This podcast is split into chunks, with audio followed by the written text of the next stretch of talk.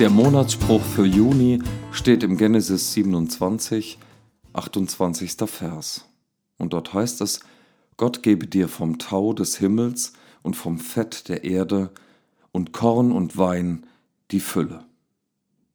Das ist das Segensgebet von dem Stammvater Isaak, der ja fälschlicherweise den Jakob segnet, obwohl er eigentlich die Intention hatte, den Erstgeborenen den Esau zu segnen, so war das üblich, so wurde das erwartet.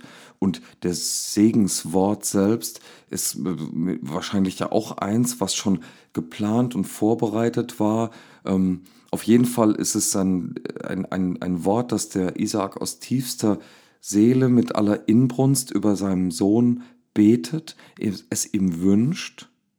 Und es ist so stark, es ist so stark verankert in der Tradition, dass es, nachdem der Betrug herauskommt, auch nicht mehr zurückgenommen werden kann. Man kann ja spekulieren, ob der äh, Isaak den einen Sohn mehr geliebt hat als den anderen oder nicht, wissen wir nicht. Fakt ist, der Segen ist gesprochen und er ist auch mit Ernst und Gewissheit gesprochen und der Jakob hat ihn sich einfach erschlichen. Kennt ihr diese Situation, wo ihr denkt, ey, ich bin jetzt hier eigentlich am falschen Ort und ich habe das auch nicht verdient, aber ich kriege das jetzt zugesprochen und es, und verwirklicht sich hinterher auch. Ich meine, gut, der, der Jakob, der muss dann erstmal flüchten, als der Betrug herauskommt und er braucht viele, viele Jahre, bis er sich dann eine Existenz aufgebaut hat. Ähm, er, er muss richtig ranklotzen, um vom Fett der Erde, um Korn und Wein dann auch in Fülle erleben zu können. Aber schließlich ist es ja auch so, dass das, was dafür nötig ist, dass das, was die Erde ähm, äh, dann trägt und bringt und liefert, was geerntet wird, ob das jetzt dann Korn ist oder, oder Wein oder auch die, ähm, das Kleinviehzeugs, mit dem, mit dem der Jakob gearbeitet hat, ähm, das ist alles abhängig eben vom Tau des Himmels, vom, vom Regen, der auf die Erde fällt, von dem, was Gott auch noch dazu gibt, dass da Segen draus wird. Und der Segen beginnt von vornherein mal beim Jakob gleich mal so, dass er auf der Reise eines Nachts da träumt und dann kommt schon das erste Mal irgendwie was vom Himmel für ihn und zeigt ihm, hey, du bist nicht der Falsche am falschen Ort. Ja, sondern du bist genau richtig, du bist nicht allein, ich bin bei dir, ich segne dich, ich verlasse dich nicht. Und ich kann gut verstehen, dass der Jakob sagt, nur mal langsam, ähm, das hier ist alles mehr als schräg.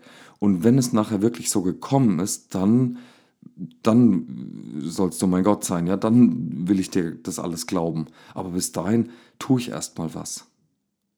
Und ich verneige mich vor diesem Jakob, der diese krasse Haltung hat, der den Segen genommen hat und der dann nicht sich erstmal gemütlich hingelegt hat, Hände in den Schoß und sagen, so, jetzt, ähm, jetzt zeig mal deinen Segen.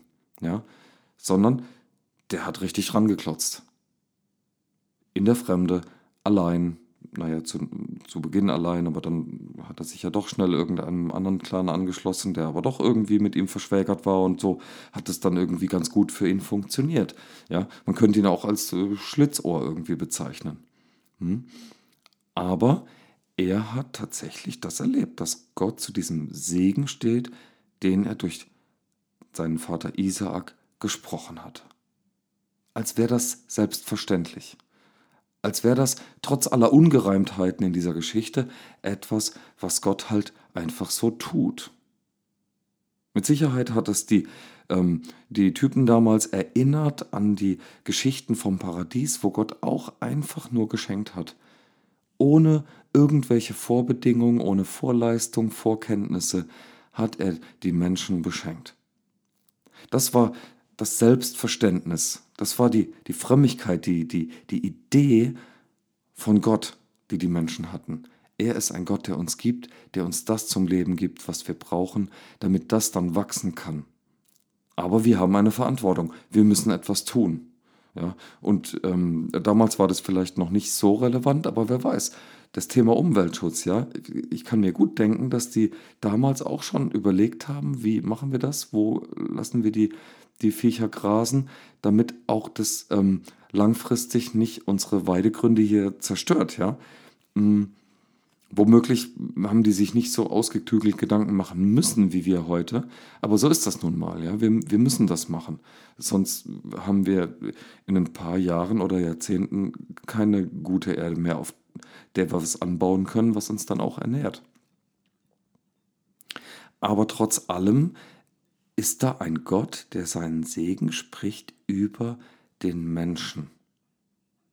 Und man kann sich fragen, Moment mal, ist das jetzt so, dass das von vornherein geplant war mit dem Jakob oder hat man halt einfach hinterher gesehen, dass das dann Gott doch nicht irgendwie verworfen hat? Was für Geschichten schreibt Gott eigentlich? Oder wäre es mit dem Esau vielleicht genauso gekommen, nur die Geschichte wäre halt anders verlaufen? Erweist sich Jakob vielleicht als ein Gesegneter, weil er mit dem Segen, den er bekommen hat, dann so umgeht, wie wir es in diesem Jesus-Gleichnis dann, dann hören, wo von den Talenten die, die Rede ist, äh, die ausgeteilt werden in unterschiedlichem Maß und je nachdem, wer wie damit umgeht, der wird dann wiederum von dem Talentgeber sozusagen gelobt. Ja? Ähm, und der, der es halt einfach nur vergraben hat, ja, der, der taugt nichts, ja. Der hat mit dem Segen, mit der Gabe, äh, mit dem Charisma, ja, nichts angefangen. Und das sehen wir bei Jakob ganz klar. Übrigens bei seinem Bruder gar nicht schlechter. Der hat auch angeklotzt, der hat den gleichen Segen erlebt. Und dann erleben sie beide sogar noch das Wunder der Versöhnung nach Jahren oder Jahrzehnten der Trennung, ähm, der Angst letztlich dem anderen äh, begegnen zu können. Und ähm, ja, ganz schwierige Kiste, die, die sich wunderbar gestalten lässt bis zum Schluss erlebt der Jakob diesen Segen. Auch dann im hohen Alter mit seinen Söhnen und dann nach Ägypten, äh, alles schwierig, Hungersnot. Und trotzdem ähm, wird ihm das ja dann sogar im Tod geschenkt, dass er sich wünscht, ich will in dieses Land wieder zurück äh, und dort dann äh, begraben liegen. Und das wird ihm ermöglicht. Ja, toll. Eine rundum tolle Sache. Und sie beginnt mit einem Betrug. Sie be beginnt ähm, mit einer ganz linken Nummer. Ja. So sind wir Menschen. So laufen unsere Geschichten nun mal. Wir verdienen das nicht, dass der Tau vom Himmel kommt. Vielleicht legt die Bibel deswegen ähm, solche Geschichten nicht beiseite und erzählt reine Heldengeschichten, ja, wo der, der Held dann vielleicht einen fiesen Charakter hat, aber trotzdem irgendwie alles richtig macht, mm, sondern vielleicht sind deswegen die biblischen Geschichten solche von, von, von Mördern und Betrügern ähm, und so weiter. Damit das deutlich wird, es ist nicht verdient. Es kommt einfach so. Der Segen wird gegeben unabhängig davon, was du gegeben hast. Die einzige Frage ist, bist du bereit, ihn aufzunehmen? Hast du offene Hände dafür? Nutzt du die Gelegenheit? Und tust du dann auch etwas damit? Bist du treu im Kleinen, damit dir auch etwas Großes einmal anvertraut wird? Das sind Fragen, die wir uns stellen müssen, die wir uns stellen können, die uns einst mal dann gestellt werden, wie auch immer, ja. Es ist vielleicht also gar nicht so sehr die Frage, ist das alles, was wir da vorfinden, was wir gebrauchen sollen, ist das selbstverständlich oder ist es das nicht? Leben wir im Paradies? Lebten wir mal oder werden wir leben? Ähm, ist, ist das, was dann bei dem Noah-Bund damals irgendwie versprochen wurde, dass das alles mit dem Sommer, Winter, Herbst und Frühling und Saat und Ernte und so, dass das nie wieder aufhören soll. Ist das wirklich versprochen und versprochen? Ähm, sind, die, sind die Verheißungen, dass der, dass äh, die, die, die kleinen, treuen äh, Grüppchen von, von Rechtgläubigen, äh, dass die dann überleben werden? Ähm, das, sind, das sind alles so äh, Gedankenmodelle, die sich auch noch im Laufe der, der Religionsgeschichte so seitlich quasi mitentwickelt haben, weil sie irgendwie, weil wir irgendwie etwas brauchen, um unser ähm, Tun, unser, unser Handeln, unser Leben zu steuern. Aber all dieses Steuern, all dieses Handeln, all das Planen, Denken und so weiter ändert nichts an der Frage, was für eine Haltung hast du eigentlich? Nimmst du offen und fröhlich und dankbar an? Bist du zufrieden mit dem, was es für dich gibt? Im Timotheusbrief steht es an einer Stelle, alles, was Gott hat wachsen lassen, kannst du zu dir nehmen. Du brauchst keine Angst davor haben, wenn du es dankbar zu dir nimmst.